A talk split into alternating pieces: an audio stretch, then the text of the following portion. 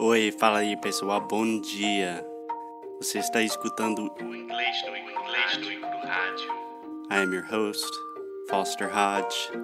This is your daily dose of English.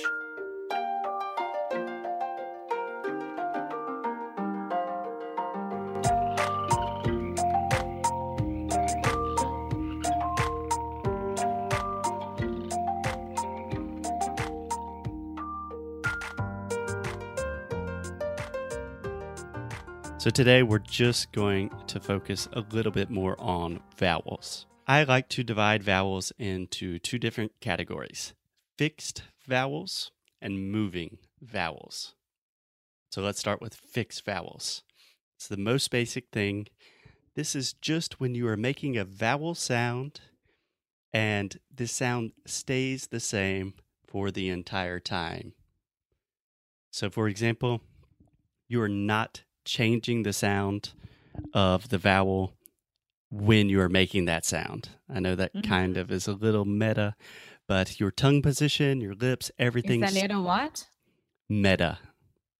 Que isso? É, meta é tipo, é um pouco estranho, é um pouco hum, metafísico, né? É de onde vem. Entendi. Yeah. So, a fixed vowel, you are producing a sound, air is coming out of your mouth or nose, and it's not changing. So, let's think about the E sound. This sound exists in Portuguese and in English. For example, E mais alguma coisa, right? Uhum. When you say E, E mais alguma coisa, E, E, E, everything is fixed when you say E.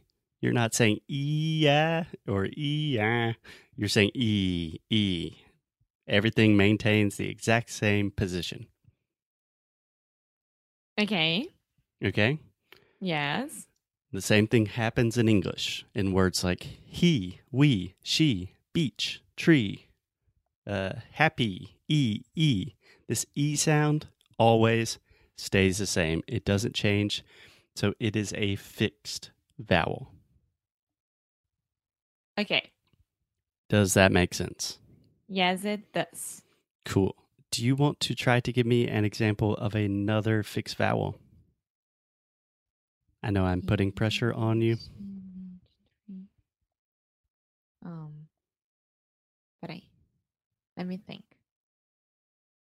Just a little bit. Uh, three, number three. Okay, that is a number that contains vowels. Uh huh.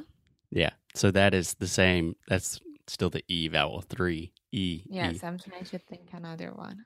Do you want me to give you an example of a word and you tell me the fixed vowel? Uh huh. Okay. The word cat. Gato. Eh. Cat. One more time. Uh huh. Cat. So the vowel is. A. hmm Okay. Common misconception, Alexia. The vowel, when we write it, is A, but you're not saying Kate. no, Kate. it's, I know, I know that, but I'm trying to think. It's really hard. It's hard. That is the idea of the most important thing in our language teaching philosophy, or what I really try to convince our students to do, is to disconnect the writing systems of English and the way we speak.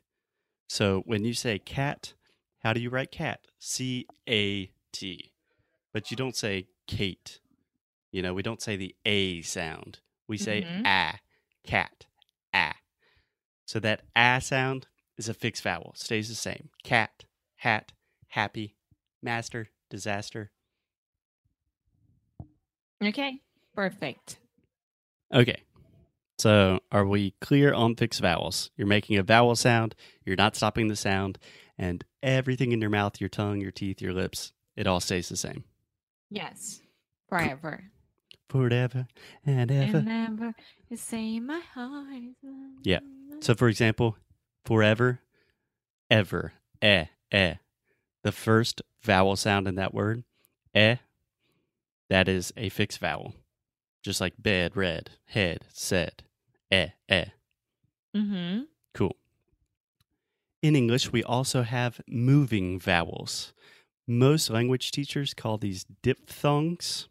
But I just think that's kind of a stupid linguistic word that no one understands. So- Diphthongo. Yeah. Yeah, I think moving vowels makes more sense and it is a lot easier to kind of visualize. So, unlike fixed vowels, moving vowels, It changes. we have two different sounds in one sound, if that makes sense. So, exactly like you were saying with A, um, let me think of an example. For example, day. So, we have the sound A, we have it in English and in Portuguese. So, we have the word day in English, like Monday, and in Portuguese, you have the word day, like eu dei dinheiro para ele. Mm-hmm. So we're making the A sound. So when we start this sound, we're starting saying eh, eh, eh, and then we move to the E, E, E. So our tongue is moving, everything is moving towards the front of our mouth, and we do that really fast. So it just sounds like one sound, but really there is some movement happening in our mouth. Cool. Um. Okay. So they it's an it's an example of which is the other one. Um, of the moving vowel A or moving vowels in general. Moving vowels in general. Okay, another great example that exists in both of our languages is I, right? An Mhm. eye for an eye. So just like my eye that I see with, you also have that sound in Portuguese, like pai, vai, right? So you're Uh-huh. starting with kind of an ah, ah, ah sound, and then you're going to the e, e. So I'm saying I, but when I say that fast, I just say I, I, right? I. Like it- Uh-huh. It's mine. Vai. Vai para Cuba. Does that make sense? Yes. Okay, so two types of vowels fixed vowels. Everything, your tongue position, the positioning in your mouth stays the same. And then moving vowels, you have that movement. So you're producing two different vowels in the same small little thing. Cool? Perfect. Yes, it's a lot to study. Yeah, it kind of is a lot, but when you understand the basic concept, it really is a game changer. Because when you start thinking about language in sound rather than thinking about language in words on a piece of paper and then trying to translate those words into sounds in your head and doing this weird acrobatic thing that's super difficult, it makes language learning so much easier, faster, more fun. Yes, that's true. I have a lot to think about right now, but I think that people will understand everything. Yeah. So, what I want you to do today, Alexia, for homework is just ask someone that you see. Um, can be a friend, someone at WeWork, anybody. Ask your dad. He will probably get very mad at you.